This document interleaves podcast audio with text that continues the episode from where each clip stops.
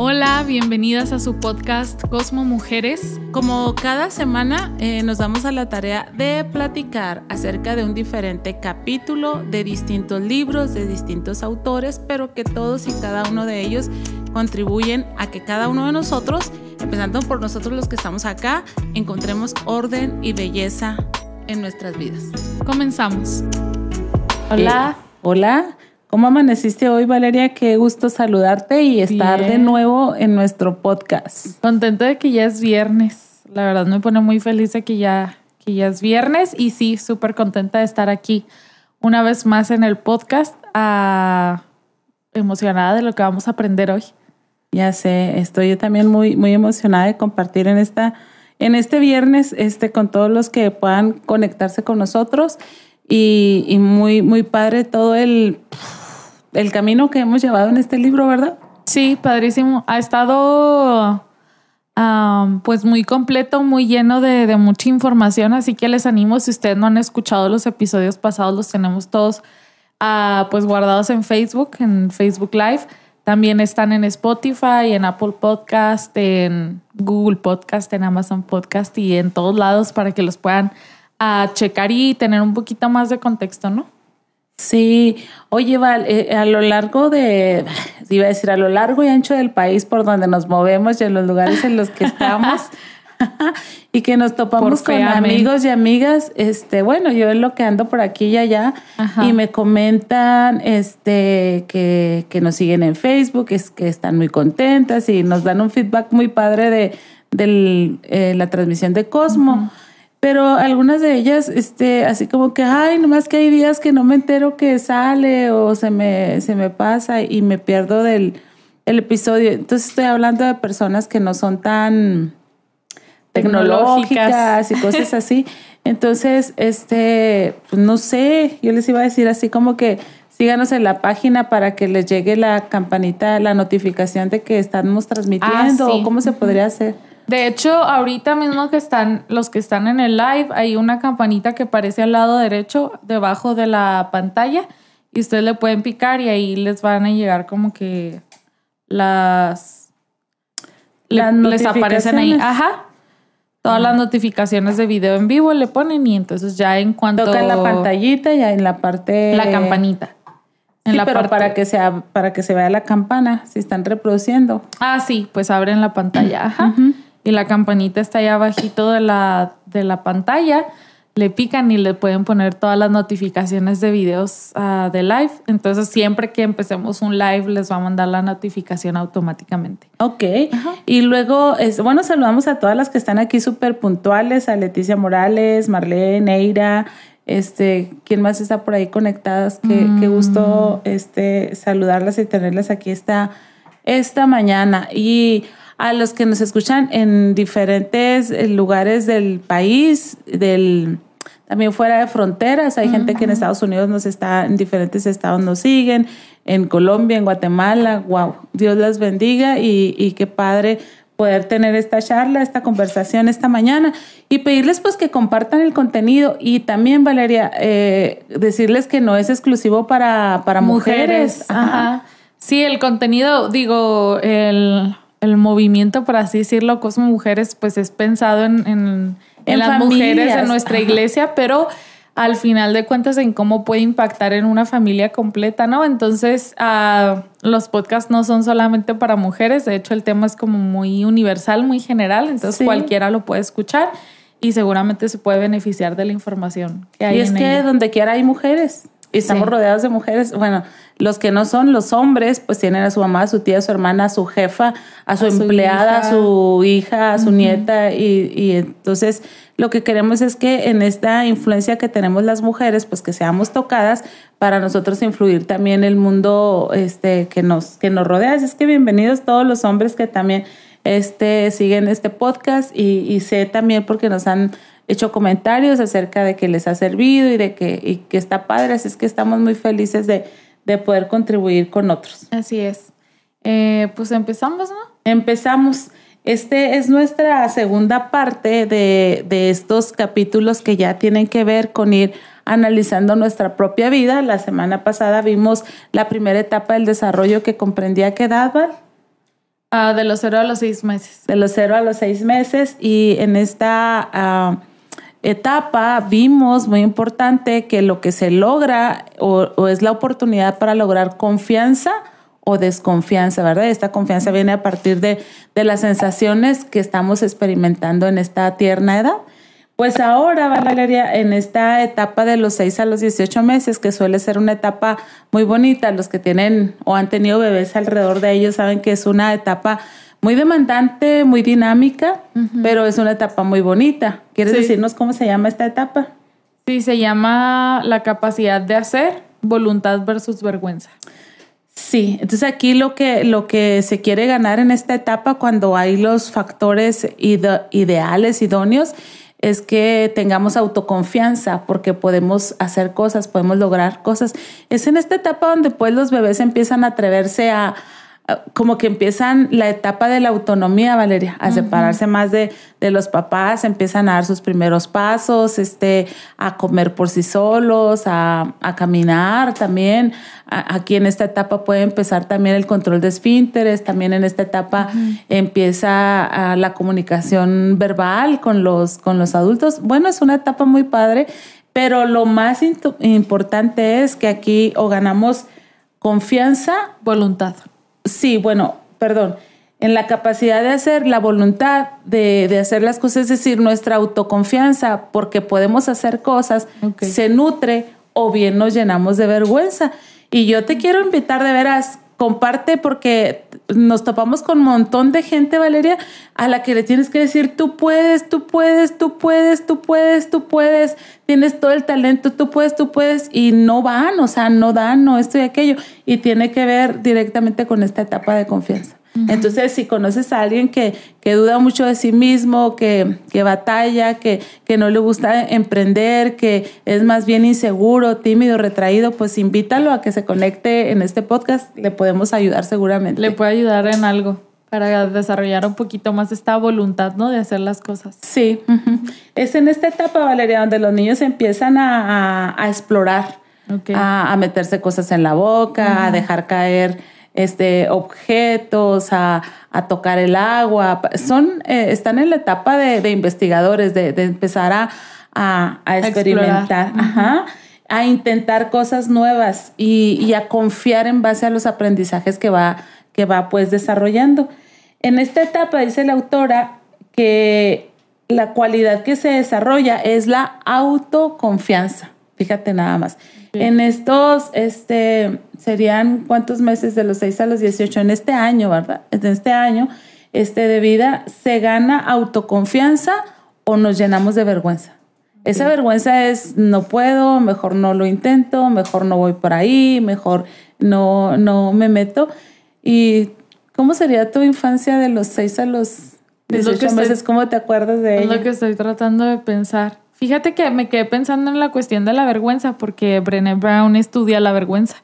Dentro de sus investigaciones, la vergüenza es una de las cosas que estudia y habla muy comúnmente acerca de ella. Y me quedé pensando, y o sea, pensé seguramente algo ahí, ahí en esa etapa de mi vida por esa cuestión de, de vergüenza, pero no logro acordarme. O sea, no. Ok, no, tienes así tengo como muchos datos. De, no, pues que era el tiempo, pues, ¿qué? No, no tengo idea. ¿Qué pasó en ese tiempo? Bueno, este e, es ganar autoconfianza en esta etapa, confiar en nuestros sentidos, en los movimientos de nuestro cuerpo, en sentirnos seguros para explorar. Aprendemos a explorar el entorno sin tener que pensar, solamente sentir. Entonces, este en la etapa anterior estábamos más centrados en lo que sentíamos, pero ahora vamos a experimentar, vamos a comprobar el sentimiento, ¿sí me explico? Ya tengo un sentimiento de, no sé, de inseguridad, pero me voy a atrever a subir las escaleras chance y lo logro, ¿no? Y empieza el bebé ahí como que a, a, intentar pararse en los escalones y pueden ocurrir algunas cosas, este, puede ser que te prohíban subirte a las escaleras, no por aquí no debes de pasar y te ponen algo ahí, te tapan y te impiden trepar las, las escaleras. Eh, o bien puede ser que alguien esté muy cerca de ti para asegurarte que subas este, las escaleras. Alguien puede decirte, uy, no, qué miedo, te vas a caer y te, y te, y te mete miedo, ¿no? O alguien, estoy hablando de los cuidadores, puede, va y te agarra y te toma en los brazos y te dice, no te atrevas, este, te vas a poner en riesgo, no lo sé. Eh, lo comento porque esta es donde el niño necesita ganar confianza, de, de, que su voluntad es firme, de que sí puede hacer cosas, pero este, estamos experimentando. ¿Tú cómo te perfilarías como mamá en eso, hija? Ay, pues justamente me estaba dando risa ayer porque me tocó estar ahí en la guardería un ratito cuidando a un bebé y pues tiene ocho meses me parece, o sea, es chiquito. Y estaba yo como que tanteando las aguas, ¿no? A ver qué tanto hace ya, a ver si gatea, a ver si se sostiene sentadito, a ver si, este, pues todo ese tipo de cosas. Y hubo un momento en el que lo dejé en la cuna, obviamente supervisado, pero lo puse en la cuna y se empezó a levantar y le temblaba el piecito porque como que apenas está agarrando fuerzas en brazos y piernas para levantarse. Y me empezó a dar este como, se va a caer, se va a pegar, se va, sí me explico, como, y ese nervio. Ese nervio. Y me acuerdo que vi un video de TikTok que decía que necesitabas dejarlos hacer esas cosas difíciles porque si no, no se desarrollan. Entonces, obviamente estuve cerquita de él, pero dije, lo voy a dejar, o sea, que se levante y si se cae, pues no pasa nada, está el colchón del, de la... Había seguridad. Había seguridad, ajá.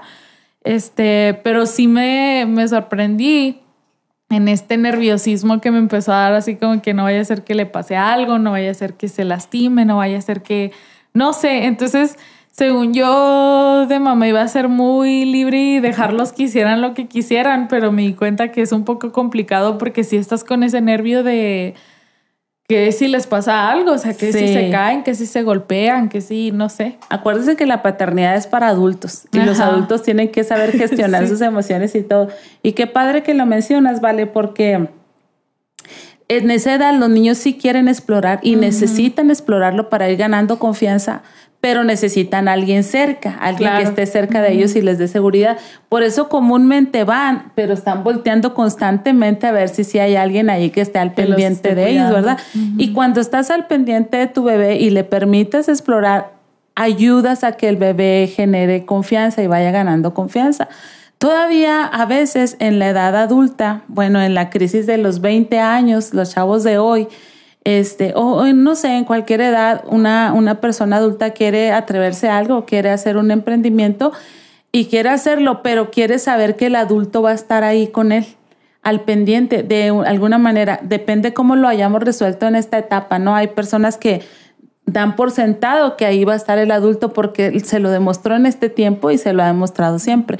Pero a veces los adultos no gestionan sus miedos y es, híjola, ay, no, pues yo no sé, ¿eh? yo no sé. O sea, yo no sé, si tú te vas a atrever a hacer ese negocio y vas a meter ahí todos tus ahorros, pues dale, pero, pero yo no sé, o sea, conmigo no vengas. O sea, qué fuerte, ¿no? Y a veces esa, conmigo no vengas es otra vez eh, repetir en la infancia cuando, no, no, no, si te vas a meter ahí y te caes, allá tú. Y van los papás y le dicen, ves, te caíste, te dije que te ibas a caer.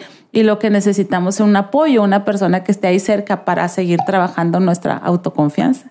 Sí, qué interesante porque justo escuché que para lo mejor para elogiar a tus hijos no es decirle, ay, eres muy inteligente o eres muy eh, amable o eres muy, muy, muy, muy, sino elogiar su esfuerzo. Te aplaudo porque te esforzaste mucho para, para levantarte hoy o para subir esas, esas escaleras. te resbalaste, pero hiciste tu mejor. ¿Sí me explico? O sea, que es mejor elogiar el el esfuerzo que hacen para realizar alguna tarea, entonces creo que va de la mano con eso. Oye, nos hacen una muy buena pregunta, te agradezco Dalila que nos hagas esta pregunta aquí en el chat de la transmisión. Dice Dalila, ¿de qué nos sirve saber esto si ya, saber esto si ya estamos viejos? Y pone su cara sonriente, ¿verdad? Ajá. y es que tal vez en tu mente viene, Dalila, la frase viejo árbol que nace torcido ya jamás su rama endereza. Es, eso es una mentira, sobre todo a la luz de la palabra del Señor, porque la palabra de Dios habla acerca de nuestra transformación y es ahí donde estamos trabajando, ¿no? En, renovar nuestro pensamiento y transformarnos. Entonces, eh, a todas las personas que viven con autodesconfianza, que no tienen confianza en sí mismos, son un daño para ellos y para todos los demás que están alrededor de ellos porque como no pueden confiar en ellos mismos, ellos van a generar personas también desconfiadas alrededor de ellos, llenándolas de inseguridades y vas a vivir por debajo de tu potencial. Entonces, conocerlo ahora y entenderlo es pues precisamente para que lo resuelvas, pero que entiendas en dónde surgió y el, autor al final nos da así como cuál es el diálogo interno, cuáles son las afirmaciones que debemos de cambiar en nosotros para ir resolviendo estas situaciones. Así es que eh, sí, es para nosotros los viejos, precisamente porque sin duda ninguno tuvimos papás perfectos y por eso me encanta la palabra del Señor cuando dice, aunque tu padre y tu madre te dejaran, con, todo, yo te voy a recoger. Es decir, si papá y mamá no estuvieron allí contigo para que tú ganaras confianza en ti mismo, ahora estoy yo a tu lado para que te llenes de confianza y vayas adelante en el nombre poderoso de Jesús. Por eso la Biblia le dice a Josué, eh, mira que te mando que te esfuerces, que seas muy valiente, que no temas y no desmayes, porque yo estaré contigo, estoy contigo, ¿ok? No sé si quieres agregar algo ahí. No, este pues es que e, ese es el detalle, ¿no? Hay, que sanar nuestra, nuestra persona. Por ejemplo, en el caso de las personas que ya tienen hijos grandes, podrán decir, bueno, pues ya no le generé esa voluntad, no le generé muchísima vergüenza o lo que sea. Bueno, pues siempre lo decimos, nunca es tarde para, para reivindicarnos, este, para pedir disculpas y también para nosotros eh, hacerlo en nuestras vidas. O sea, por ejemplo, si tu hijo ya desarrolló esta vergüenza, bueno, precisamente este capítulo habla de cómo le puedes hacer para sanar esta etapa para que puedas desarrollar esa voluntad, ¿no? O sea, no se trata de, decir, híjola, ya se, ni modo. Se supone que tus papás te tenían que dar confianza y voluntad en esta etapa, no te la dieron, pues ya, perdón. Pero lo puedes hacer ahora, ¿verdad? Ajá. Exacto, con los hijos sí, porque comenta Ruth, pues para tus hijos y para tus nietos, efectivamente pero aunque ya, eh, ya pasó esa etapa en la vida de tus hijos, pero aún ahora puedes, este, con, con un diálogo diferente, con una manera distinta de conducirte, pues afirmar Alimentar la esa necesidad. Sí, claro. Entonces, en este tiempo donde los niños andan experimentando, necesitan orientación. Sí hay que decirles, cuidado por ahí, no esto no es correcto, ¿verdad? Tú no vas a permitir que tu hijo meta los dedos a, a, los cables de la luz para que se dé unos toques y entonces entienda que es malo. No, tú le vas a decir, no, hijo, y hasta vas a poner algo que, que proteja los, los conectores, ¿no? Para que tu niño no vaya a provocarse un daño. Se necesita orientación y estructura y límites, pero esto que nos haga sentir seguros es muy diferente a yo poner un plástico que tape los, los de estos o, o retirar el clorox o cosas que son este tóxicas del alcance de mi niño a, a, a impedirle que haga todo, ¿no? O sea, a mí me ha tocado ver, ver, por ejemplo, eh, papás o mamás que el niño está queriendo abrir una paleta. Y, y, el papá, no, no, no, préstamela, la vas a destruir. Y él se la abre y luego ya, se la, ya se la deja en la mano. No, está bien que tenga esos desafíos, que le des la orientación, que le ayudes un poquito tal vez, ¿verdad? Porque si no le estás dando ese mensaje de tú no puedes. Exacto. Y qué interesante porque los niños necesitan sentir que sí pueden. Aunque, aunque no puedan, ¿sí me explico? O sea, darles esa sensación de seguridad de que sí lo pueden ir, ir haciendo, ¿no? Y podemos apoyar, o sea, podemos ir ayudando poquito, como les decía yo ahorita con este bebé. Pues obviamente estoy cerquita de él por si se me va a caer, se va a pegar o algo. apoyo. Pero, pero lo estoy dejando que él solito se levante, o sea, Como el ejercicio este, Val, del masking tape en las mesas, que es para niños de estas edades ponen en la mesita del niño tiras de masking tape pegadas y poquito separadas de, las orillas para que el niño esté las levantándolas y le da un gozo así que oh, lo, lo logré, no lo despegué. Entonces, esa, en esta etapa de los 6 a los 18 meses, el niño va a ganar confianza porque puede hacer cosas, tiene una voluntad, lo voy a hacer y lo voy a hacer y lo voy a hacer y si no lo ayudamos, va a llenarse de vergüenza, va, va a querer siempre no atreverse, no exhibirse, no exponerse, finalmente no vivir. Y fíjate qué interesante porque regresando un poquito a lo que te decía de Brené Brown, ella es una investigadora, para los que no saben, eh, y habla mucho de la vulnerabilidad. Y dice que en la vulnerabilidad es donde nace la creatividad, la innovación. Y es precisamente eso que estás diciendo. ¿Por qué no hay vulnerabilidad? Bueno, pues por vergüenza. O sea, son las emociones que rodean a la vulnerabilidad, ¿no? Qué vergüenza que me vean que me sale mal. Es más, hasta el hecho de no puedo levantar la mano para preguntarle a mi profe porque me la van a empezar a regar todos y me van a decir, ya sí. Cosas así, ¿no? Y dices, wow, o sea, desde ese nivel no puedes ser vulnerable porque te da vergüenza, no puedes atreverte. Y entonces todo eso desarrolla un montón de cosas como la falta de creatividad, la falta de innovación, la falta de confianza por, por esta vergüenza, ¿no? Que existe. Exactamente. De hecho, la autora dice que en esta etapa tiene que ver con movernos, con hacer cosas, con creatividad, con motivación este, con curiosidad, con asombro y con inocencia. Y lo decimos, este niño no tiene nada de motivación, este niño no se atreve a nada, este niño pues si lo cortaste en esta, lo fuiste descontando constantemente, no, no lo hagas, no, no, no puedes. Algunas hasta por comodidad, Valeria, algunas hasta para que no se ensucie, algunas hasta para no tener que barrer, algunas hasta para no, no, no querer dejar la chirinola con las vecinas, mejor traemos al chamaco aquí en los brazos y les privamos de la oportunidad que ellos tienen de, de experimentar en ese, en ese momento, ¿no? Bueno. Interesante, sí. Dice la autora que si en esta etapa nos falta el apoyo exterior, es decir, el cuidador no nos provee esa, esa cercanía, esa protección, entonces no vamos a aprender a tener apoyo interno o confianza en nuestros recursos para realizar nuestras tareas. Entonces, mm, no nos podemos cuestionar si, si queremos ser activos o pasivos. Y aquí este, vamos a tener problemas con la sensación de arraigo o, tener, tenemos problemas también con la seguridad de base. Empieza ya a asomarse la, la vergüenza a, nuestras vidas. Entonces, papás, en la etapa de los 6 a los 18 meses, hay que permitir que el niño explore, que el niño tenga este, experiencias, que vaya adquiriendo conocimientos en base a, a lo que él va experimentando y hay que ofrecerles un ambiente de, eh, de, de, seguridad, ¿no? Fíjate, Val, por ejemplo, en mi casa, por la crianza que tuvimos, era regaños y regaños y regaños. Regaños y regaños y regaños. Y recuerdo que recién casada, este, choqué. Iba a llevar a mis suegros y tú llevas conmigo, iba a llevar a mis suegros al panteón. Y choqué y así como que, ¿qué hago? ¿No? Choqué y luego mi, mi, suegro, pues él no sabía conducir, ni mi suegra en ese momento, entonces así como que, ¿y ahora qué hacemos? Entonces le, le marqué a mi esposo y fue muy sorpresiva su, su respuesta, porque su, su diálogo conmigo, porque yo esperaba que me regañara. Ajá. Ay, Araceli, ¿cómo se te ocurrió? Que quién sabe qué. Y su primera pregunta cuando le dije, amor, chocamos, fue, ¿cómo estás? ¿Te pasó algo? De, no, ¿con quién ibas? No, pues que con tus papás les pasó algo. No. Y ya, eso fue lo más importante para él, ¿sabes cómo? Después de ahí, no, pues ya haces esto, haz aquello y haz lo otro. Y fue así para mí, así como que, ¿qué? ¿Me vine a vivir a Marte o qué? O sea, ¿por qué no, por qué no me regañaron?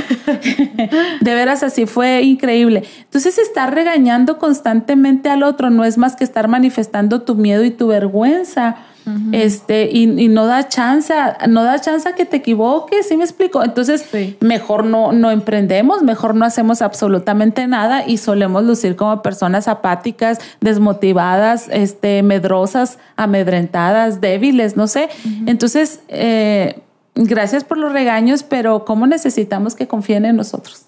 Sí que nos den esa oportunidad de intentarlo, ¿no? Y si hay error, estar de todas formas ahí para, para la persona, ¿no? Sí. Porque al final de cuentas de eso se trata, o sea, uh, depositas la confianza en la persona de que lo pueda hacer, pero seguramente, o sea, hay un, una ventana de error, ¿no? O sea, no, no puedes garantizar que va a salir, que va a salir bien, pero le tienes que dar el voto de confianza de que, de que sepa hacerlo aunque, aunque salga mal. No sé, pensando por ejemplo en mi papá, eh, pues creo que de la misma manera que contigo, a todos nos da siempre el voto de confianza de igual y las riegas, pero ahí está, sí me explico, o sea, de...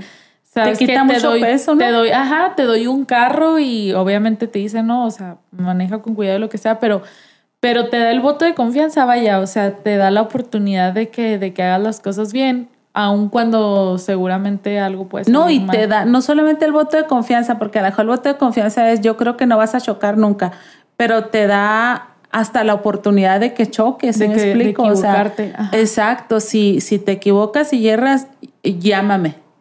O sea, yo estoy aquí para, para ti, ¿no? Y eso es padre. Bueno, entonces, mm, dice la autora que necesitamos ser estimulados para desarrollarnos. Es decir, eh, eh, no el niño necesariamente por sí mismo querrá desarrollarse, necesitas tú estimularlo.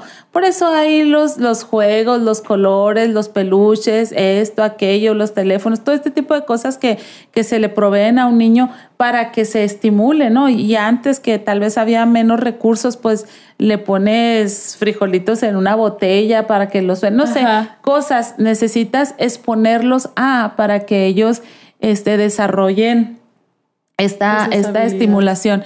Entonces es darte el bote de confianza, pero también darte la oportunidad de que te equivoques porque vas a tener un aprendizaje en la, en la equivocación, ¿no? Entonces, papás, necesitamos ah, proveer el estímulo necesario para que los otros este, se muevan. A veces nuestros hijos ya no se quieren mover y es que no hay estímulo porque no hay voto de confianza, porque no se permite el error, porque lo que existe ahí es un constante regaño. Entonces viene la apatía muy, muy fuerte en los que están alrededor de nosotros. Pero tomen muy en cuenta que esta etapa de los 6 a los 18 meses es la etapa donde se inicia la independencia, donde se están independizando. Entonces traigámoslo otra vez, Valeria, a la adolescencia o a la juventud, cuando tus hijos están intentando independizarse. ¿Cómo actúas con ellos? Otra vez les, les metes miedo, dudas de ellos, los llenas de vergüenza o, les das tu voto de confianza y les otorgas el, el cupón de si te equivocas, eh, cuentas conmigo para, para ayudarte, ¿no? Porque estamos en esta etapa, en ese momento y en otra etapa más adelante, en ser independientes de papá y de mamá. ¿Cómo podemos generar a veces temor, ¿no? En, en, en, los, en los hijos. No sé si como que siento que lo he visto, no sé si en películas o en vida real, no, no lo puedo distinguir, pero está este tipo de crianza en el que no te puedes sacar un 5 de calificación, en las que no te puedes portar mal ninguna vez. Este, y justo vi un video que me gustó mucho que hablaba de, de los niños y dice, los niños son niños. Y yo como papá o como mamá te aseguro que me voy a llevar todo lo que pueda para entretenerlos, eh, para mantenerlos ah, en, los aviones. en los aviones, pero son niños, o sea, no son robots programados para callarse cuando se tienen que callar y para no, y, decía, ¿por qué no les permitimos a los niños que vivan el mundo? Porque también son parte del mundo y también pueden vivir, o sea, también pueden gritar, también pueden disfrutar, también pueden llorar, también. Y se hizo muy interesante porque somos muy intolerantes al, y al, a lo que pudiéramos considerar como error de un niño, ¿no? O sea, no, no así, aquí no se hace eso. Y levántate porque aquí, y siéntate porque, ¿sí me explico? O sea, como, y no les permitimos que haya ese grado de, error o de equivocación. Sí, es cierto, yo también vi ese TikTok y les doy todo. Sé que se están esforzando mucho, pero los ah, adultos que no estamos cerca de niños y que no estamos acostumbrados a estar con niños, realmente nos alteramos este, de estar con niños. Y ayer me caché en una, les voy a platicar, una situación muy, muy padre para mí, pero qué padre, qué mal para la mamá y para el niño. Este, iba yo llegando a una tienda, iba llegando otra persona, se estacionó primero y luego la vi que bajó con un niño. Y entonces dije yo, ay, no va a estar ese niño ahí en la, en la tienda. No por mal plan por el niño, sino porque no son lugares para el niño. El niño no se va a entretener, no va a disfrutar y por supuesto que va a estar dando lata ahí porque la mamá iba a durar en la tienda. Pero me estaciono y cuando mm, me voy acercando a la puerta, la señora viene de regreso con su niño hacia su automóvil y llego yo a la puerta y luego está escrito un letrero, no se aceptan niños. Ay, qué crueldad. Sí, y yo dije, ay, qué padre, ¿sabes? Porque en, ese, en esa tienda se necesitaba un poquito así como de, como de tranquilidad y todo, pero yo dije, qué mal por la mamá. Y el niño pues iba bien contento porque él ni supo que, o sea, la mamá lo regresó y ya. Entonces, este, sí, las mamás están haciendo su esfuerzo por, por criar a sus niños, pero son niños, ¿no? Tienen que hacer ruido, tienen que llorar, tienen que, lo entendemos 100%, pero yo ayer tuve un gusto culposo porque, porque no había niñas. Ajá, no había niñitos. Y amo a los niños, ¿eh? pero insisto, ese no era un lugar para que, para que hubiera niños. niños. Ajá. Entonces, no me vayan a malentender. Al estar en contacto con nuestras sensaciones, dice la autora, sientas las bases de nuestras percepciones que luego van a dar lugar a nuestra manera de pensar. Entonces, estamos en el sentimiento, experimentamos y vamos generando un pensamiento después de, la experimentación. Los papás tienen que enseñarnos los límites y cuando nos limitan, Valeria, viene la frustración, ¿verdad? El enojo y vemos a los niños haciendo los berrinches en grande porque no les permitieron hacer eh, tal comportamiento, ¿no? Pero allí también necesitamos ofrecerles una enseñanza porque necesitan ellos aprender a, lidiar con la frustración porque es algo muy cotidiano de la vida, es algo con lo que nos vamos a topar por aquí y por allá, ¿no? Entonces, eh, cuando los padres, dice, tienen miedo de que nos podamos hacer daño y nos sobreprotegen, nos hacen sentirnos torpes y nos hacen sentir miedo y nos volvemos cautelosos y retraídos. Entonces, si nos restringen la movilidad, nos van a coartar este, la, la iniciativa. Vale, a mí como me sorprende, por ejemplo, los niños que nadan. Los bebecitos. Los bebés. O sea, he visto así videitos de, de niños que mal van caminando y van directo a la alberca y está alguien allá al pendiente de ellos, pero, pero así como invisible, no les impide, no nada.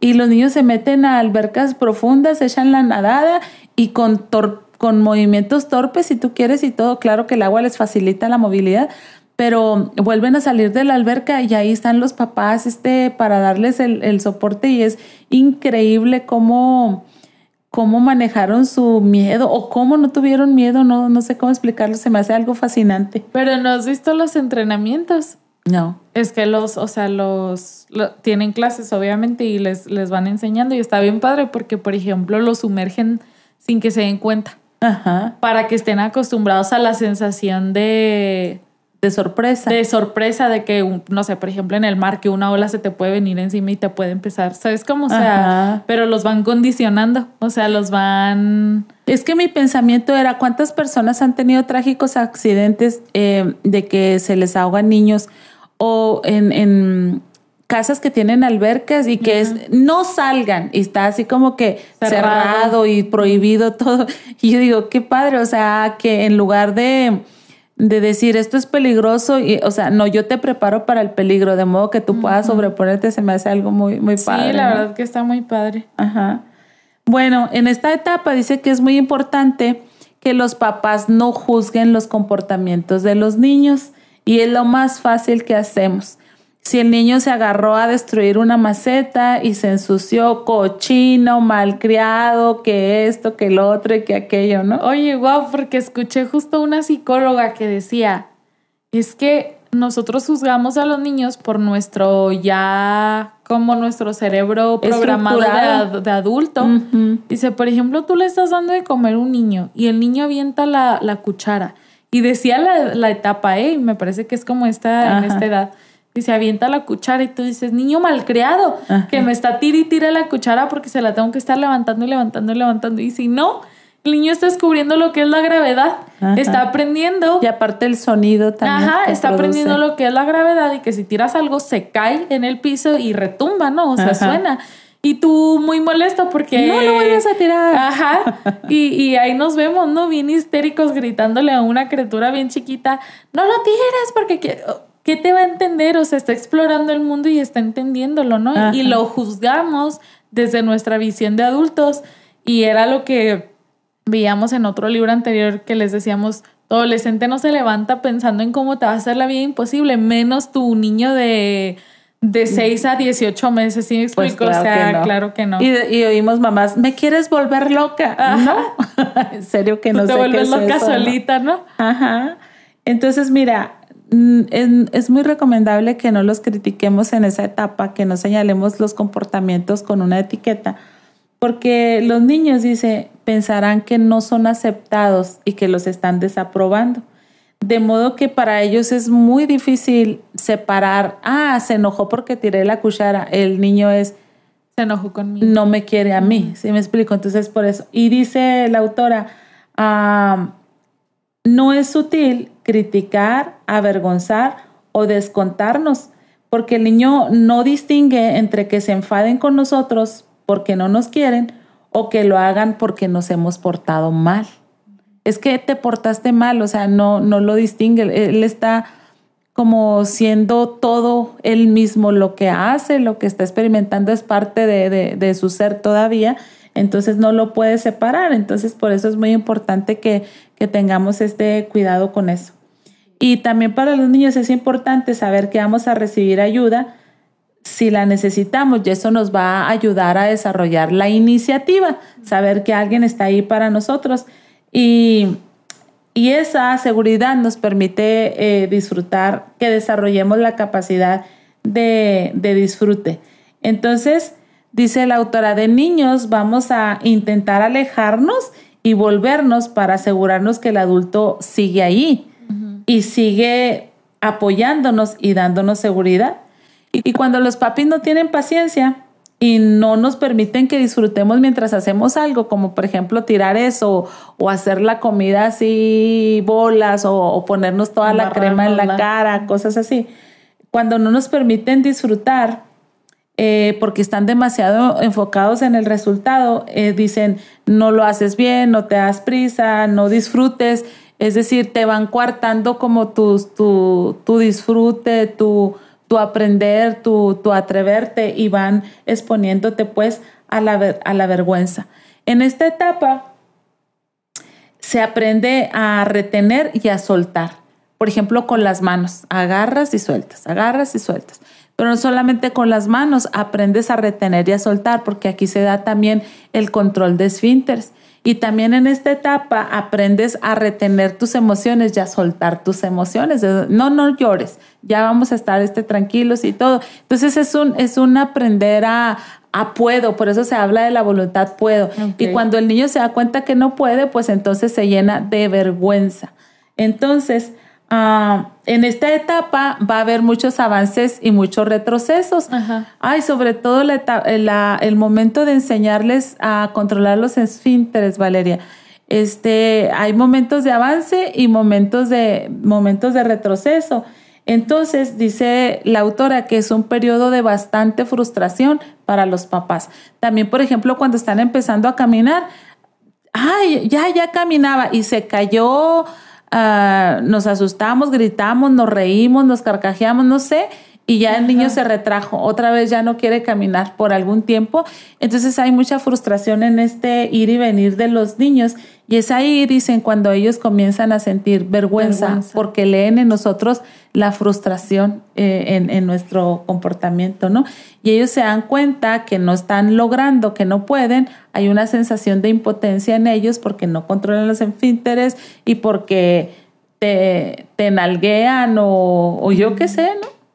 Oye, pero el control de esfínteres es hasta, después, ¿no? Pero empiezan ya en este, en estos, al, al año y medio, ¿no? Y hay quienes más antes, por ejemplo, en las guarderías, no sé, oficiales eh, es antes de este tiempo. Sí. Sí, del año, los años seis, al año seis este, meses. Pero sí, es que yo creo que esta etapa es de mucha aprendizaje, ¿no? Sí. Gatean, caminan, este, se levantan solitos o no, y entonces son todas estas frustraciones de si lo puedo hacer o no lo puedo hacer, ¿no? Sí. Y qué triste porque. Mm, por lo menos he escuchado de mamás primerizas como de tanta información que tienen.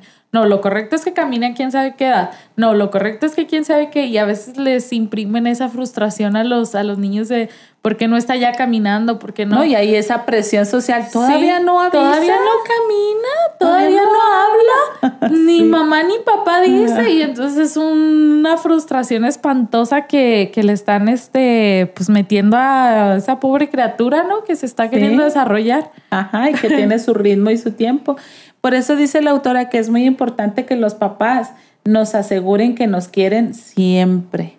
O sea, te quiero siempre, cuando logras y cuando no logras, cuando te sostienes y cuando no avanzas, cuando, cuando eres triunfador y cuando no eres triunfador, te quiero absolutamente siempre. Bueno, en esta etapa, ¿cuáles son los comportamientos de los papás que son negativos, ¿vale? Y que nos conducen a la, a la vergüenza y que nos impiden tener este, esta confianza de poder, de voluntad.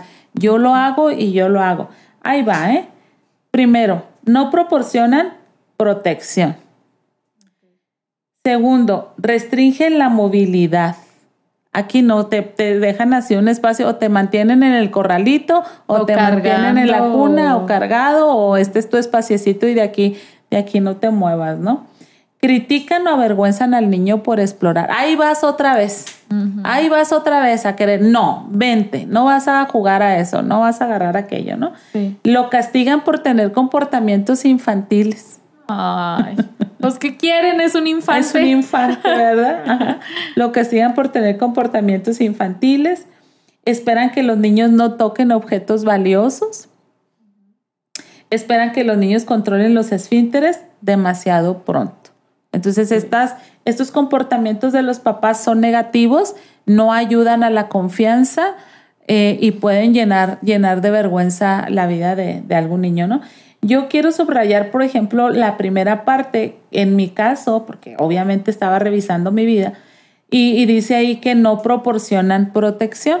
Entonces mi mami, eh, se los he comentado ya en otras ocasiones, viuda eh, de, nueve hijos, yo era la más chiquita y ella salió a trabajar y me dejó al cuidado de, una de mis hermanas inocente, que era otra infante, tenía 10 años. Y no sé, hace años eh, por casarme o recién casada, por ahí ella habló conmigo y me pidió perdón por no cuidarme. Me dice, perdóname, es que a mí me encantaba este, andar trepada en los árboles y allá me la pasaba. Entonces, este, tengo yo esa, esa, tuve esa experiencia de ese comportamiento parental negativo, ni modo, me tocó, mi mamá tenía que trabajar y entonces eso minó un poquito este, mi autoconfianza y pudo dejar una huella de, de vergüenza en mi vida. Pero bendito sea Dios que Dios llega a nuestras vidas y hace cosas extraordinarias. Más adelante retomo el, comportamiento, porque eh, mm, viene como, como un resultado de, estos, de estas negligencias o de estos comportamientos de papás negativos, ¿no? Okay. Cuando pasa eso, cualquiera de estos comportamientos, se desarrolla un diálogo interno. No soy suficiente. No es seguro explorar. Yo creo que yo tuve que tener ese diálogo interno de no es seguro explorar porque en el patio de la casa donde vivíamos había una llavecita y había un balde de agua que, ahí estaba y estos hermanos míos iban a jugar todo el tiempo y dice mi mami que ella llegaba de trabajar y ahí al lado del botecito de agua siempre encontraba ropa mojada mía.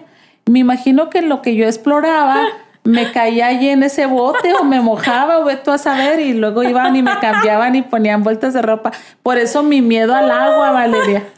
Yo creo que yo por eso tengo miedo al agua. Siempre que voy a una alberca, yo creo que se va a acabar el día de campo para cuando yo ya empiezo a nadar que vencí todos, todos mis temores, todos ¿no? miedos. No soy suficiente, es el diálogo interno, no es seguro explorar.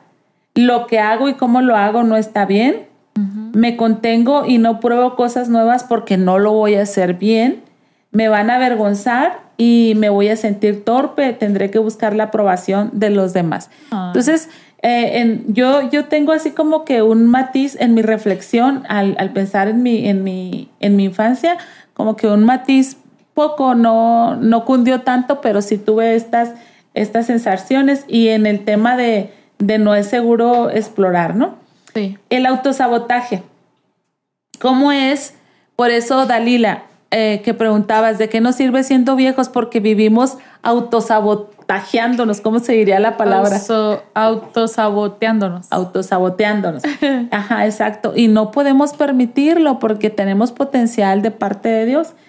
Este, el, el autosabotaje es que podemos tener falta de motivación para hacer las cosas o empezarlas.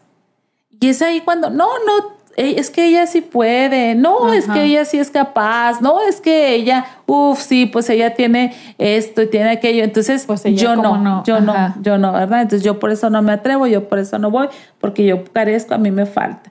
ahorita, ahorita que terminemos esta conversación, ¿me explicas por favor cómo viví esa etapa? Porque no me acuerdo, pero sí me, me la paso autosaboteándome, así que algo, algo ha de ver por ahí.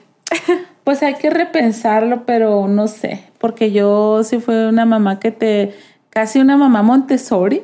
Ay, que te permitió experimentar y todo, claro, ahí va.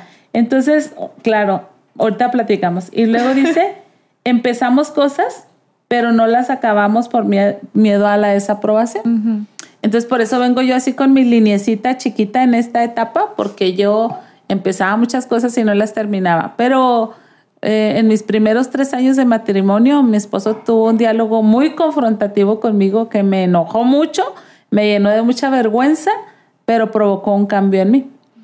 Quería hacer algo yo más y luego me dijo, amor, no, no te voy a dar para que hagas algo más, porque tú empiezas muchas cosas y no terminas nada. Entonces, sí, que voy a hacer esta manualidad y que necesito todo esto y que lo compro y que empiezo muy animosa y que nada. Y luego que otra cosa y que nada y que otra cosa y que nada. Y me dijo muy fuertemente, no, porque empiezas muchas cosas y no, terminas, nada. El día que termines lo que empezaste antes, entonces yo voy a... Y empecé por los libros, porque compraba libros y no los terminaba. Entonces, al día de hoy hay libros que de veras me cuestan mucho porque no me resultaron tan interesantes como los pensaba, pero sin embargo me esfuerzo, o sea, los voy rezagando, pero porque los que me interesan pues me los devoro, los voy rezagando los que no tienen todo mi interés, pero me esfuerzo para, para ir sacando la lectura por esa confrontación que tuve con mi esposo, ¿no? Ajá, entonces, eh, en vez de iniciar, intentar, perseverar, desarrollando la voluntad, lo dejamos si no nos es fácil y rápido. O sea, esas son las palabras eh, favoritas para mí en aquel tiempo, que fuera fácil y, que fuera rápido. De hecho, por eso me tardé como que en sacar una carrera, porque no era ni fácil ni rápida, ¿sabes? Como yo quería así todo rápidamente. Que todo sea rápido. Podemos también, dice, volvernos dependientes y esperar que otros nos ayuden. Podemos decir que vamos a hacer algo y luego no hacerlo. No hay problema con las comparaciones con otros, sintiendo Ah, perdón, hay problemas con las comparaciones con otros sintiendo que no damos la talla. Usamos el mecanismo de la proyección. Esto quiere decir ver en el otro lo que realmente está en nuestra propia mente. Por ejemplo, imaginar la desaprobación por parte del otro cuando es una desaprobación que nos hacemos a nosotros mismos. Lo que está en el fondo de estos autosabotajes son mandatos como los siguientes. No hago cosas, no hagas cosas, no seas curioso, no inicies, no te molestes, no lo vas a hacer bien, no sabes. Y yo tengo una hermana que solía decir, no hagas cosas raras, no hagas cosas curiosas, no hagas cosas, no seas curioso, no inicies, no te molestes, no lo vas a hacer bien, no sabes. Entonces aprendemos a observar el comportamiento de los otros, adivinando lo que necesitan los demás y terminamos complaciendo en lugar de actuando para aprender. Ese es el autosabotaje. Oh, y es gracias a, estos, a, esta falta de, de confianza en el saber que puedes hacer, ¿no? Que puedes lograrlo. Acuérdense que en esta etapa o ganamos confianza o nos llenamos de, de vergüenza. ¿Cuáles son las claves? Tú vamos a hacer un checklist para saber si hay algo en esta etapa. Algo en esta etapa, alguna, alguna falla. Primera, aburrimiento, desgano o reticencia para iniciar. Hay gente que de veras necesita a otro que inicie para movilizarse él, porque no tiene un desgano increíble. Sí. Pero también otra clave es estar en alguna polaridad o ser muy hiperactivo o ser muy callado, muy hablantino, muy vamos a hacer esto, sí, sí, sí, porque al cabo no importa, no lo va a terminar, entonces se anima mucho a hacer cosas o también ser así súper, súper callado, yo mejor no digo nada y mejor no hago nada. Sí. Evitar hacer las cosas o no hacerlas si no las va a hacer perfectas. Y suelen decir, no, no, pues es que a mí me gusta que queden bien hechas, entonces mejor no, las voy a hacer. Si no va a quedar así, mejor ni, ni, lo intento. Y es por la vergüenza, ¿no? Que, que ha invadido su vida. Ser compulsivamente ordenado y pulcro o dejado y despreocupado. Estar en estas dos polaridades. No creer que sabes lo que sabes. Sientes que no tienes credibilidad ay, no, no, pero yo no sé, pero si cursaste junto conmigo, ay, sí, no, pero no, no, no, yo, yo, yo no aprendí tanto como, como usted, no, no, a mí como que me pasó de noche, a mí que, porque al final de cuentas, Valeria, es un tema de confianza. Por ejemplo, aunque hayas sacado dieces en tu carrera profesional, por ejemplo, cuando te van a emplear, es un tema de confianza. Vas a confiar, vas a atreverte a, vas a sacar eso interno de no, si puedo o, no te va a salir nada y vas a decir no puedo, aunque seas de dieces en la, en, la, carrera, ¿no? Entonces, pensar que no importa sentirse inseguro, no apoyado y no protegido, o sea, mm, de, ¿cómo se...? No le das crédito a tu sentimiento. Oye, es que a lo mejor necesitas sentirte apoyado. No, no me importa. No, no, si no me apoya nadie, no. ¿Qué tiene? No pasa nada, así lo voy a sacar y todo eso. Entonces esas son las claves para establecer que hay fallas en esta etapa. ¿Y tienes acciones reparativas? ¿Las quieres compartir? La primera es poder pedir ayuda cuando la necesitas. Y bueno, pues creo que está muy clara, ¿no? O sea, hay que pedir ayuda cuando lo necesitamos. Aunque nos dé vergüenza o aunque nos haga sentir como que desconfiados. Vale, pero yo, o sea, si solicitas ayuda es todo más rápido. Yo, por ejemplo, me asombro mucho con personas, por ejemplo, mi esposo, amor, pregúntale a tal persona. No. Él va, él busca, él lo hace. Pero dile que si te puede ayudar. No. Yo, yo lo resuelvo, yo no sé qué. ¿Por qué? O sea, ¿qué problema hay con necesitar ayuda de alguien, no? Ese es todo un tema, todo un tema de nueves, pero bueno. El segundo dice, vete a apreciar un lugar donde no hayas estado antes expande tus iniciativas. Explora objetos, muévelos, huélelos, míralos, escúchalos, apílalos y obsérvalos atentamente. Date cuenta de cómo te sientes cuando estás aprendiendo. Qué increíble, Val. Desarrollar esta exploración otra vez, ¿no? Tardía. Ajá. Porque te dijeron que no y ya no, ya no te atreves a y, haces juicios y conclusiones sin haberte atrevido. Entonces es como date chance, sé un explorador. Sí. el siguiente es explora nuevos talentos, comidas, actividades y culturas. Creo que fíjate que eso puede ayudar mucho como en usted, o sea, todos lo sabemos cuando viajas o cuando conoces este, personas diferentes o de culturas diferentes, te abre así todo un panorama completamente diferente, ¿no? Eh, intenta ir al trabajo por diferentes rutas y ya. Esas son sí, porque nos volvemos así como que nos vamos por lo seguro, por lo seguro, por lo seguro, por lo seguro. Entonces, no atrévete, vete por lo desconocido para ti y comprueba que no es tan peligroso. Es que es simplemente, Valeria, vive, por favor, porque todo lo que te dijeron te, te paralizó, te bloqueó y te está impidiendo disfrutar, ¿no? De la vida. Sí. Ahora vamos a ver cuáles afirmaciones necesitas eh, decirte para potencializar la exploración. Me encantó, por ejemplo, y me llama mucho la atención la primera, Val. Está bien que seas curioso. Toda la vida no seas curioso, no hagas cosas curiosas, no hagas cosas raras, no, preguntes no, preguntes, no. te salgas de la cajita, por favor. Y lo curioso es que ahora lo, lo padre, lo novedoso, lo in, lo, lo cool. es salirte de la cajita. Y ahora cómo te sales y toda la vida te metieron en la caja, ¿no? y toda la vida estuviste levantando ladrillos alrededor de tu caja para hacerla más alta y hay personas que ven imposible salir de la caja, ¿no? Entonces, está bien que seas curioso, te tienes que decir a ti mismo, está bien que quieras tocar, está bien que quieras probar las cosas. Y la segunda que, eh, afirmación que tienes que darte es tú a ti misma antes a lo mejor no estuvo ahí tu papá y tu mamá para decirte que estaba bien y que te iban a cuidar, pero ahora tú dices, estoy aquí para atender tus necesidades. Si quieres sentir eso, siéntelo. Por eso los, los museos donde te permiten el tacto y todo eso. Son muy fascinantes, son padrísimos, ¿no? Porque eh, tienes la necesidad de, constatar cómo se siente lo rugoso, lo, lo espinoso, yo qué sé, ¿no? Estoy aquí para atender tus necesidades y tú no tienes que atender las mías, o sea, es tu tiempo, aprende tú. Eh, puedes utilizar todos tus sentidos cuando explores, prueba, huele, gusta, ve, o sea, usa todos tus sentidos para explorar.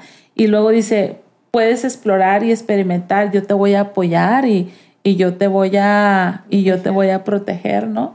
Este, puedes hacer las cosas tantas veces como las necesites. Puedes estar interesado en todo, no pasa nada, porque luego te dicen, ay, si a poco vas a estar interesado en todo, elige una cosa y listo. Pues perdón, sí, sí me interesa todo con lo que yo me vaya este, topando, ¿no? Ajá. Y luego mm, dice, fíjese esto, otra afirmación que te puedes decir, me gusta observarte iniciar las cosas, crecer y aprender. Me gusta cuando estás investigando de esta manera, ¿no? Y luego otra afirmación, te quiero cuando estás activo y te quiero cuando, estás tranquilo. Porque a veces en casa nos dijeron, qué bonito cuando no te mueves. Ajá. Calladito te ves más bonito. Calladito te ves más bonito. Qué bonito cuando no haces ruido, cuando no esto, cuando no lo otro, pero te estaban cortando este tu, tus posibilidades, ¿no? Tu poder de hacer cosas.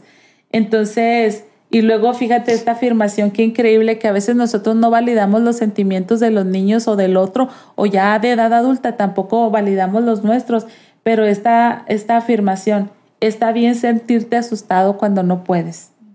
Otra afirmación es, está bien enfadarte cuando no te salen las cosas como, tú quieres. Y luego, está bien estar triste cuando necesitas atención y no la recibes. Otra afirmación, puedes ser tú mismo y contar con que voy a estar a, tu, lado. Compártenos, Val, el ejercicio de narración. Y estas reflexiones, estas afirmaciones, te las puedes decir a ti y qué bueno que se las puedas decir a los que están alrededor tuyo. Dice, imagina cómo fueron tus primeros movimientos, reptando, gateando, andando y las sensaciones al respecto. Imagina tus ganas de explorar, de probar, tu curiosidad y asombro. Escribe cómo te gustaría que los demás te apoyaran y animaran para que desarrollaras las capacidades que se quedaron bloqueadas en esta etapa. Recuerda a las personas que sí confiaron en ti y rememora cómo te animaban y cómo te sentías cuando confiaban. Y háblalo. O sea, ya que haces este ejercicio de narración, que te vas a imaginar cómo fue esta etapa, eh, cómo te sentías al respecto y, cómo necesitas que te afirmen. Háblalo con alguien, pide ese apoyo. Yo me acuerdo mucho de en la guardería una etapa, Valeria, donde estaba un niño güerito que se llamaba Diego. Y el morenito que no me acuerdo en este momento cómo se llama, Yunuel. Y Diego estaba bien gordito y, y, y, y Yunuel este, también, un poquito menos que él. Pero pero Diego, Junuel gateaba y Diego no podía gatear porque lo poníamos a que gateara y se vencía por su propio peso. Porque les, les, solemos hacer un ejercicio de ponerlos en una pelota y, luego que estén a cuatro, a cuatro. Sí, con las manos y manos, pies. Ajá. Y, y, le quitas la pelota para que él se vaya sosteniendo. Entonces le quitas la pelota y se iba, se iba hasta el suelo porque no sostenía su peso. Ajá. Pero fue increíble el éxito cuando Diego pudo gatear y, y se sentía así súper feliz. Ajá. Luego hacían carreritas de gateo y le ganaba Junuel. Y no, no, es que él ahora sí que como dice la Biblia, que el que se le perdona mucho, mucho agradece. Y a Diego le costó mucho gatear, ¿verdad? Y cuando ya por final pudo gatear, era el hombre más, exitoso del mundo, ¿verdad? A sus, a sus cortos meses de edad, ocho meses, seis meses por ahí tenía, ¿no? Entonces, eh, si tú revisas tu historia en este tiempo y necesitas que te echen porras, que te afirmen, que no dudes. Por ejemplo, hay adultos tan enojados con sus papás porque les han metido tanto miedo que no se atreven a contarles que van a hacer algo, no se atreven a decirles que están en una nueva relación, que están en un nuevo proyecto, que están en un nuevo emprendimiento, porque es como, no puedo lidiar con mi miedo. Y aparte lidiar con el miedo de mi mamá. Entonces no puedo lidiar con mi inseguridad y aparte estar escuchando a mi mamá, a mi papá con mis inseguridades. Entonces, pues háblalo. ¿Sabes qué, mamá, papá? Lo que más necesito es que te comas tu, tu miedo y que mejor me digas, voy a estar orando por ti.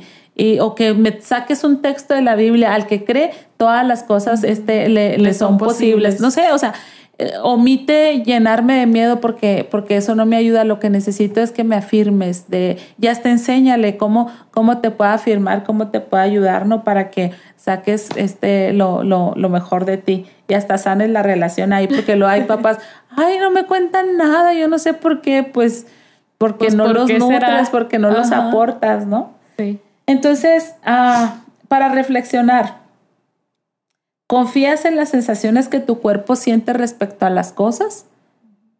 ¿Respondes a esas necesidades cuando sabes lo que son o las niegas? Por ejemplo, este, ay, me estoy sintiendo inquieta, inquieta. ¿Confías o dices, ay, estoy loca, me estoy sintiendo inquieta? O sea, no, estoy sintiéndome inquieta. Y luego dice, respondes a esas necesidades, este, o, decides mejor negarlas. ¿Qué te dices a ti mismo respecto a intentar algo nuevo? Ah, no es para mí. No, yo ya estoy vieja. No, eso ya pasó. Este, no, no, no necesito hacerlo. No, no. ¿Qué te dices a ti mismo cuando vas a empezar algo nuevo? ¿Qué te hace pensar que no puedes o que no vale la pena intentar algo nuevo? ¿Cómo anticipas que van a reaccionar las personas significativas cuando intentas hacer algo nuevo? De veras, hazte estas preguntas y anótalo, porque a veces es tan fuerte la opinión de, las personas significativas para ti que no quieres lidiar con esas opiniones y mejor, no intentas algo nuevo, ¿no? Porque, porque te van a criticar seguramente. Y luego dice, explora tus sensaciones de vergüenza respecto a hacer las cosas del todo bien. Entonces, es un gran mérito este, a, hacer las cosas y si te salen bien, pues ya es el plus, pero hacer las cosas es, es, es, todo, es todo un mérito. Sí. Hay una, un discurso de Theodore Roosevelt, si pueden escuchar, leerlo, perdón, El hombre en la arena. El hombre en la arena. Ajá, y habla precisamente de eso, de que no es el que murmura y el que dice y el que te señala, sino el que está en la arena y el que se la está viendo negras o como sea, pero que está en la arena, ¿no? Intentando las, las cosas y que sabe que puede o que va a fracasar, pero que ahí está. Oye, Valeria, ah, hace poco que fuimos a una cafetería que luego les contaremos porque queremos hacer un proyecto ahí, pero no sé si te fijaste, te acordarás de un, una leyendita que tenían allí en el baño de, dice, era algo así como los hombres inteligentes planean ah, hacer cosas buenas. Los trabajadores las hacen, las terminan o algo así. Sí, pero me, dio risa porque era como... Los genios, los genios... Planean hacer cosas buenas, pero los hombres trabajadores las, hacen, las, terminan o las hacen. y lo pusieron a propósito de que estás en el baño. ¿Sabes cómo? Entonces me acordé. Pero lo comento hoy porque em, la vergüenza impide que hagamos cosas buenas, pero estamos preparados y capacitados de parte de Dios para, para atrevernos a hacerla. No basta con soñar y con pensar, sino hay que hacer las cosas en el nombre de Jesús. Entonces, ¿Cómo comprobamos que hemos desarrollado las destrezas de esta etapa? Que sí lo logramos, que sí salimos de esta etapa llenos de autoconfianza, seguros de que podemos hacer las cosas. Bueno, la primera característica sería que cuando te pones en contacto con tus sensaciones y necesidades, las escuchas. O sea, aprendes a validarte y a escuchar lo que estás sintiendo y lo que estás necesitando. Y la otra, cuando te das permiso para no saber hacer algo sin que te dé vergüenza. No pasa nada no todos sabemos hacer absolutamente todo. Y luego, la tercera, cuando desarrollas tu curiosidad, tu creatividad, tu tus ganas de aprender. Y cuarta, cuando te permites pedir apoyo para aprender a hacer las cosas que no has aprendido. Cinco, cuando te permites hacer las cosas lentamente, equivocarte y volverlo a intentar. O sea que hay gente que que lo va empezando y luego se llena de vergüenza. No, no, es que yo no sé hacer esto, yo no sirvo para nada. Una vez en un retiro para mujeres, Valeriano Nueva, hicimos una, una pintura Y, este, no, y que yo no sé, y ya sabemos que no sabemos, pero te íbamos diciendo paso por paso, nadie te iba a criticar, nadie te iba a señalar, lo único que queríamos era que te expusieras a, precisamente a esos pensamientos y a esos sentimientos y a esa vergüenza y que los vencieras. Hubo gente que lo venció, hubo gente que simplemente se levantó de la mesa llena de frustración y dijo, yo no quiero participar de esa actividad y yo no sé cómo se le ocurre a Araceli ponernos a hacer esa actividad si venimos a pasarla bien, pero hubo gente que la pasó bien haciendo la pintura, pero a otros ese ejercicio les desató toda esta vergüenza. vergüenza en sus vidas que los puso muy mal, ¿no? Entonces, bueno, cuando te permites hacer las cosas lentamente, equivocarte y volverlo a intentar, cuando empiezas a confiar en tus posibilidades de desarrollar nuevas destrezas, cuando no te pones metas, sino que te permites hacer algo por el mero disfrute de hacerlas. Es cuando tú puedes comprobar que sí pasaste bien esta etapa, que, lo lograste y que saliste de ahí lleno de, de autoconfianza. Pero si no es así, este, te vuelvo a repetir el pasaje en la Biblia, aunque tu padre y tu madre te dejaran, con todo yo te puedo recoger, te quiero recoger, te voy a recoger. Es una promesa de parte del Señor. Y la hermana Lidia Reyes nos dice que ojalá lo pudiéramos difundir más por otros medios el programa. Sí, eh, estamos, pues le recordamos que estamos en diferentes plataformas para, para gente más, más, más actualizada. Es increíble porque yo era del de la radio norteñita y todo, y ahora soy de Spotify. Ya no casi no escucho radio, este... El radio y la televisión se están muriendo. Sí, ajá, pero ya de hace rato. Eh, pero sí, ahí estamos en, en diferentes plataformas para que nos compartan, para que califiquen también el podcast y para que pues más personas lo puedan escuchar y puedan encontrar este ayuda. Esta ayuda yo lo siento hasta como un bálsamo, ¿no? Que te puede ah, ayudar a sanar todos estos aspectos que tal vez ni siquiera sabías por qué eran, ¿no? O que estaban ahí. Que estaban presentes o por qué, o porque llegaron a tu vida o porque son parte de tu vida. Entonces, amigas y amigos, este, eh, les saludo. Lucy de mi corazón, gracias. Te mando un saludo hasta, hasta Cuauhtémoc. Este, ella es mi hermana, la más guapa de la familia, que no nos escuchen las demás porque van a saltar. Te mando un abrazo. Este, y a todas y a cada una de ustedes que nos escucharon. Entonces, en Dios se pueden resolver absolutamente todas las carencias que podamos traer este arrastrando de por aquí y por allá. Y el Señor nos manda tener autoconfianza, porque imagínate el versículo que dice que te baste mi gracia porque mi poder se perfecciona en tu, debilidad. Y dijo el apóstol Pablo, entonces de buena gana me gloriaré más bien en mis debilidades, porque cuando entonces soy débil, soy fuerte por la fuerza del Señor. Amén. Es que, que, tengan una linda fin de semana. Este, qué gusto haberlas tenido aquí con nosotros. Gracias por escucharnos y por seguirnos. Nos vemos la próxima semana. Mil bendiciones. Bye bye. Bye.